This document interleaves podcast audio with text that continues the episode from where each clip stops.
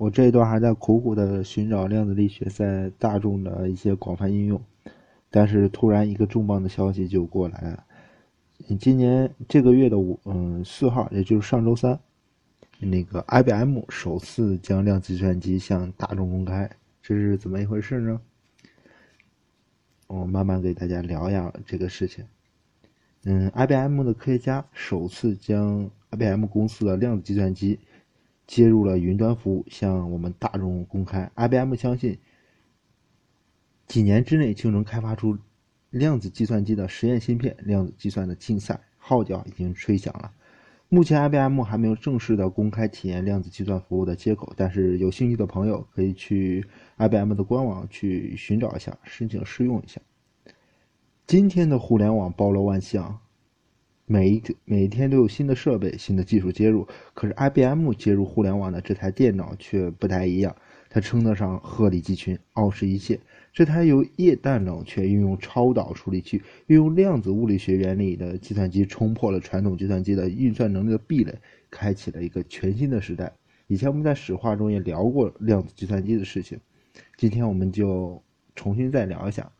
杰瑞·周是带领 IBM 量子计算机团队，在上周三启动了量子运算的网网页界面，让外部的程序员和研究者能够通过算法来测试这块量子芯片。嗯，杰瑞·周对记者表示，尽管量子计算云服务的主要目标人群是科学家和学生，但是其实任何一个想目睹量子运算真容的人都可以试试。这是对我们普罗大众一个特别好接触量子计算机的。机会虽然可能只是管窥一般，但是杰瑞州还是想让普罗大众对这款颠覆性的云端计算机的投入使用，以及之后带起来的风起云涌有所准备。嗯，他是这样说的：“我们想让大众开始拥有另一种思维，开始学习如何使用量子计算机编程。”为什么说量子计算机是一种天壤之别的计算机呢？因为量子计算机和我们传统的数字计算机是完全不同的。拿今日周的话来讲，传统的计算经典的计算机就是我们现在正在使用的、广泛用到的计算机，只能识别两个状态，就是零或者一，或者说是开或者关。量子计算机所运用的是一种把零和一结合而形成的一个复合的状态，在某一个时间点上，这个状态可能是一，也可能是零。或者他们两者之间的某一个状态，也可以说这种状态是是一种既是一又是零的不确定状态。嗯，这种复杂的状态被称之为量子纠缠态，一些知名的量子算法都用到了它。这里有必要，我们首先来解释一个问题，就是数据传输过程中的一个纠错功能，这也是 IBM 研究团队解决的。解决最困难的问题之一，毕竟量子计算机的纠错计算要比传统计算机复杂的太多了。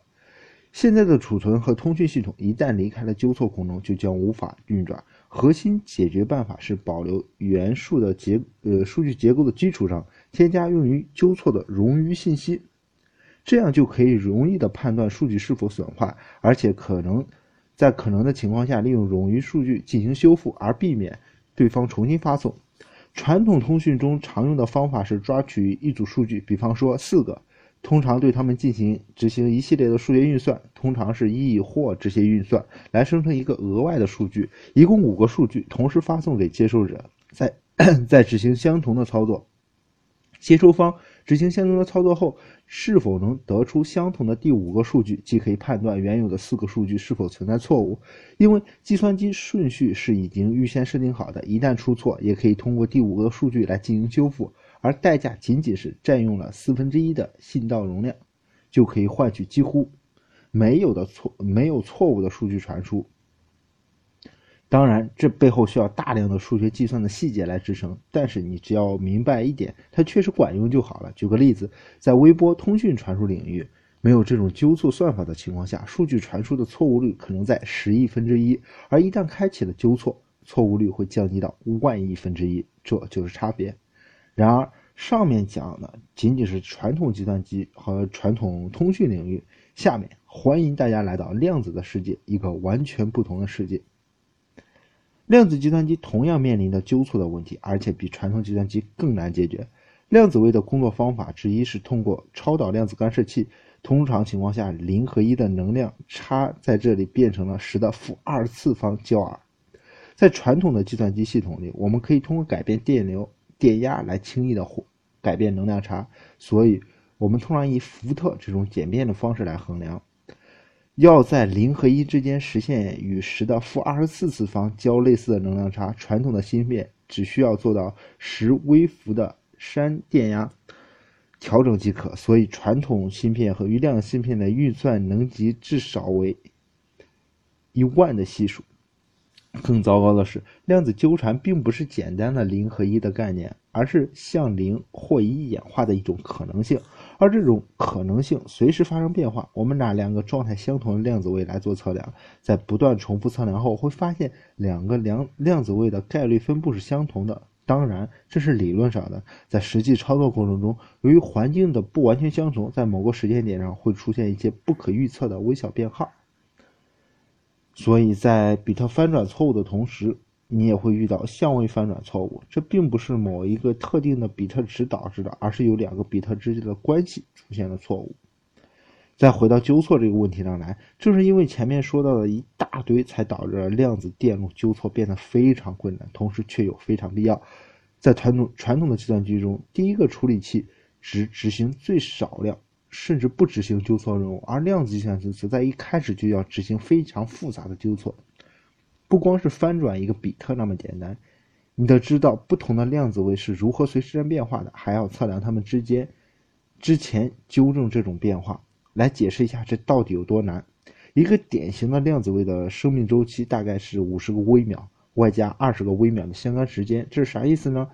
这就是意味着一旦量子位被设定好，你必须在第一个二十微秒内执行纠错，并在接下来的五十个微秒内完成某一阶段的计算任务。听起来还不算太糟糕，但是总是有一个但是：操纵量子位的方式，不管是执行。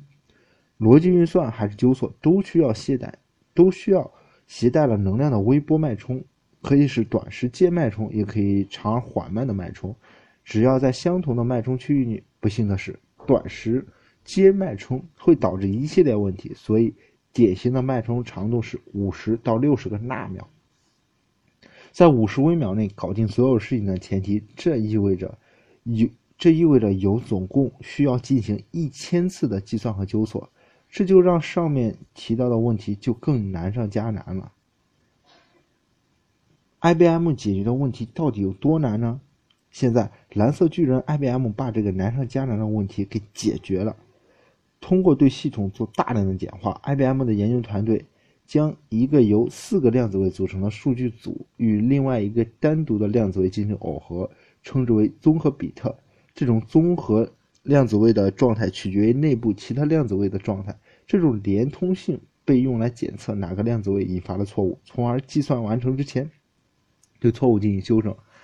IBM 的概念听起来挺玄乎的，其实真正的工作机制是这样的：量子位相当于在电子器件中来回震荡的电磁波，与邻近的量子位释放少量的电磁波进行混合以及耦合。如果两个量子位状态相同，电磁波则处于同一个相位。并向综合量子位发出很强的信号。同样的原理，另一组的两个量子位也将它们的信号组合发成综合量子位。这就是我前文中所提到的量子相干。IBM 系统最核心地方在于，它可以在计算的过程中执行的同时进行纠错。简单的说，我们不需要读取量子位的值，然后再去纠错，而是抢先测量到每个可能导致错误的电磁波的量子位，在干涉发生之前就阻止它。研究人员虽然不知道每个量子位的状态，但是他们知道如何翻转以及量子位相互驱动翻转的率。他们就是用这个原理来进行纠错的。由于量子计算机的运算原理与传统计算机大相径庭，所以它可以快速地处理一些需要同时运算一亿计的变量的运算任务，比如运算化学中分子间的相互作用。在这点上，传统计算机难难以望其项背。量子计算机同时也是精于学习、精于机器学习，比如新药研发、新型信息安全以及真正能够思考推理的智能计算机等领域大展拳脚。工作原理的不同，自然使用方法也必然不同。所以，贴心的 IBM 同时发布了一份指导你进行量子计算的网络教程，只需要高中数学知识和一点点编程的背景就能看懂。大家有兴趣的时候，有兴趣的话可以去网上去搜一下这个教程去看一下。但是量子计算机的搭建也非常不同，虽然和经典计算机一样都是构建于硅晶片基础上，但是真的在家里就 D DIY 不了了，因为量子计算机的核心部件之一是镁铝构成的超导金属，必须在极低温下保存，只有这种极端低温的情况下，它们才能呈现出量子特性。所以重中之重是一台能把计算机核心部件保持在只比绝对零度高零点零一五摄氏度的超级冰箱里，比外太空都要冷。这台连接到云端的量子计算机拥有五个量子位，现在有量子计算机的家族里已经很强了，其他的一般只有两个量子位，但是其运算能力并不能与一台平常的超级计算机相比。然而，随着量子计算行业的发展，达到五十个量子位的量子计算机只是时间问题。量子计算机的运算能力会呈指数级的提升，届时必将披所向披靡，甚至无法想象如此迅猛的计算机到底该解决什么样的问题。嗯，但是这问题就来了：量子计算机技术哪家强？谷歌和 IBM 的竞争竞赛号角已经吹响了。在量子计算机的领域上，群雄逐鹿，IBM、谷歌、微软以及其他很多专业团队都在致力于量子计算机的研发。我们国内也有团队，有兴趣的时候，下次我可以重新开一次，讲一下我们国内在做量子计算机的都是哪些人。量子计算机能够解决很多传统计算机几乎不可能解决的问题，这项技术炙手可热。然而，并不是所有的团队都能像 IBM 生产这种芯片的，而且 IBM 仅仅向少数几个合作伙伴提供这款芯片。加拿大滑铁卢大学量子计算机中心的科学家戴维·科雷这样说道：“能够开发一款量子芯片，并且在二并且二十四小时在线稳定工作。我不知道还有什么量子计算机系统能够达到这种稳定性。” IBM 的量子计算机是基基于耶鲁大学罗伯特·薛尔考夫考普夫教授的研究打造的，核心团队是由该教授的博士生和博士后。而谷歌是在两千零两二零一四年吸收了另一组研究量子计算机的高校团队——加州大学的芭芭拉分校的约翰·马蒂尼斯教授团队。IBM 今天也同时发布了第二款新型的量子芯片量子芯片的细节，嗯，周的团队介绍说，它比以前表现出了更好的纠错性，这一点对于制造真正意义上能于能用于通用领域的量子计算机至关重要。而这样一台通用型的量子计算机一直没有出现，主要原因就是科学家没有把没有掌握如何稳定，如何稳定的量，如何用稳定的掌控稳定的量子状态来表达数据。尽管 IBM 的论文并没有完全公开，但是他发布的芯片已经表明，在这场与谷歌的竞赛中，IBM 已经先胜一筹。谷歌在去年建立了一个新的量子芯片开发实验室。然而，一台通用型的量子计算机不是哪一家公司能够一两天就能开发出来的，都是需要大量的时间和金钱吧。一台真正实用的量子计算机通常需要成千上万甚至。百万级的量子位，因为纠错编码需要极大的计算量。IBM 今天发布的量子芯片拥有五位量子位，谷歌研发的拥有九位。虽然谷歌的位数虽然有点高，但是业界对其通用性这一点并不是很认同。嗯，它只能解决特定的一些问题。朱的团队也瞄准了一些非通用型量子处理器的应用，在量子计算领域另辟蹊径。这种被称为模拟量子计算机的技术，只需要较少的纠错代码，因此就不需要大量的量子位。虽然这种技术只能针对某些特定的问题，但是它也能大大的推动诸如能源和材料研究，以及化学仿真以及机器学习等等这些领域的发展。麻省理工学院的副教授斯科特·艾隆森表示，这是一个很值得研究的方向。当量子计算机发展到五十个量子位的时候，就能够实现量子称霸，超过世界上任何的传统计算机，能够解决任何传统计算机解决不了的问题。去年，谷歌曾经报道过，他们运用 D-Wave，嗯中的另一种设计模式的量子处理器所实现的震撼效果，然而仍然与量子称霸相去甚远。嗯，第一次实现量子称霸必将成为物理学和计算机科学的一个里程碑。虽然不确定、不能确定的说出时间，但是可以预见时间的时机不会太远了。周和他的团队表示，可以预见他们实现这一点的时间不会太远。他说：“我们相信，在接下来的几年内就能够实现五十个量子位。”而作为竞争者，竞争者。另一半的另一边，谷歌的量子计算团队也瞄准了模拟量子处理器，并且预估在几年内生产出将生产出一百个量子位的芯片。其他的量子计算专业团队，比如马里兰嗯州大学，也在致力于模拟量子处理器的开发。